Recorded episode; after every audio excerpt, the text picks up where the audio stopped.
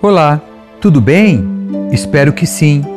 Vamos para a nossa leitura bíblica.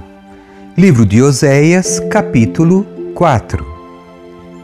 Acusações do Senhor contra Israel. Ó israelitas, ouçam a palavra do Senhor. O Senhor apresentou acusações contra vocês.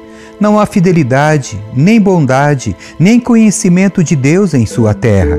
Vocês fazem votos e não os cumprem matam, roubam e cometem adultério. Há violência em toda parte, um homicídio atrás do outro. Por isso sua terra está de luto e todos desfalecem. Até os animais selvagens, as aves do céu e os peixes do mar estão desaparecendo. Não apontem o dedo para outra pessoa, não tentem escapar da culpa. Minha queixa é contra vocês, sacerdotes. Vocês tropeçarão em plena luz do dia, e seus profetas cairão com vocês durante a noite, e eu destruirei Israel, sua mãe. Meu povo está sendo destruído porque não me conhece, porque vocês sacerdotes não querem me conhecer.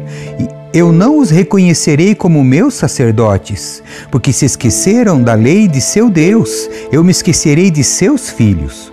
Quanto maior o número de sacerdotes, mais eles pecam contra mim. Trocaram a glória de Deus pela vergonha de ídolos. Quando o povo traz suas ofertas pelo pecado, os sacerdotes se alimentam, por isso eles se alegram quando o povo peca. E assim como são os sacerdotes, assim é o povo. Por isso a ambos castigarei por seus atos perversos. Eles comerão, mas ainda sentirão fome. Eles se prostituirão, mas nada receberão, pois abandonaram o Senhor para cometer adultério com outros deuses. O vinho tirou o entendimento de meu povo. Pedem conselho a pedaços de madeira, pensam que uma vara lhes dirá o futuro. Seu desejo de ir atrás de ídolos os tornou insensatos. Prostituíram-se, cometendo adultério com outros deuses e abandonando seu Deus. Oferecem sacrifícios a ídolos no alto dos montes, sobem as colinas para queimar incenso à sombra agradável de carvalhos, álamos e terebintos.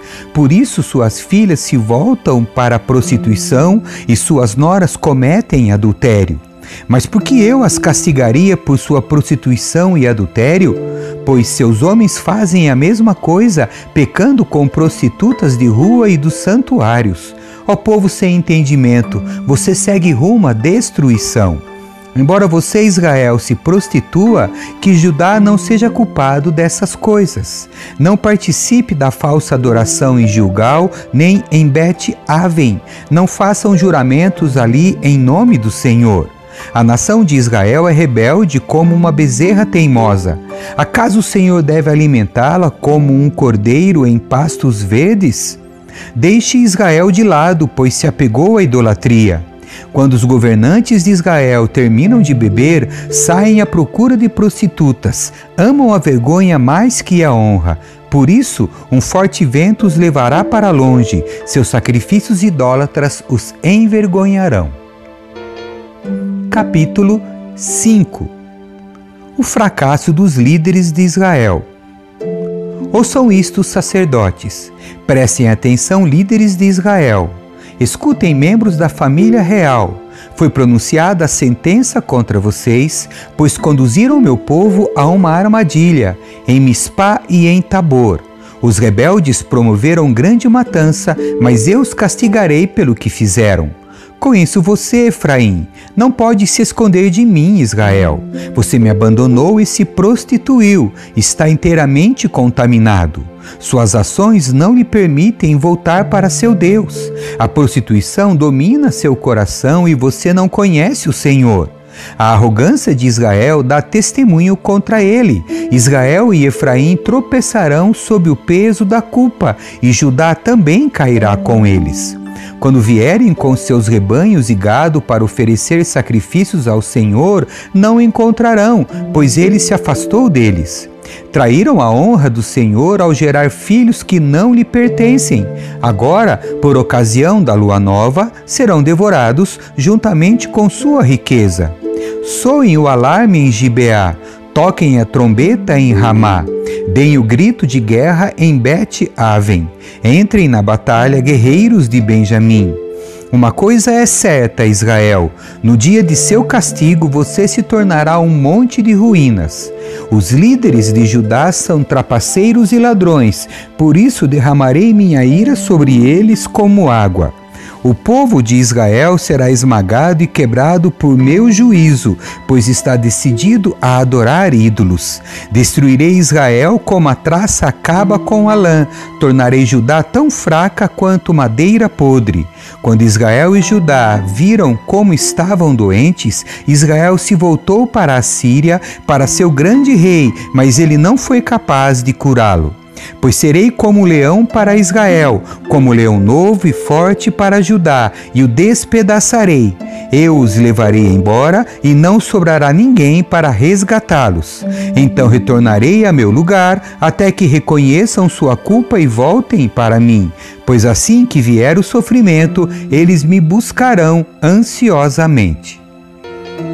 Capítulo 6 Chamado ao arrependimento.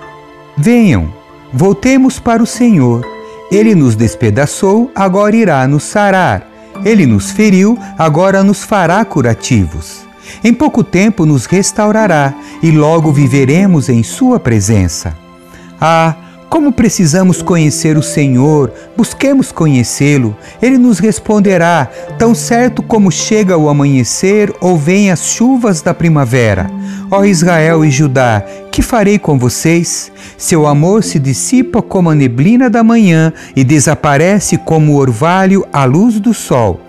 Enviei meus profetas para despedaçar vocês, para matá-los com minhas palavras, com julgamentos inescapáveis como a luz. Quero que demonstrem amor e não que ofereçam sacrifícios. Quero que me conheçam mais do que desejo holocaustos. Como Adão, porém, vocês quebraram minha aliança e traíram minha confiança.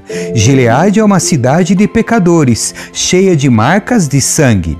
Sacerdotes são como bandos de assaltantes, de tocaia à espera de suas vítimas. Assassinam viajantes ao longo da estrada para Siquém e praticam todo tipo de perversidade. Sim, Vi algo horrível em Efraim e em Israel. Meu povo se contaminou prostituindo-se com outros deuses. Ó Judá, uma colheita de castigo também espera por você, embora eu quisesse restaurar a situação de meu povo. Amém. Que Deus abençoe a sua leitura. Tchau.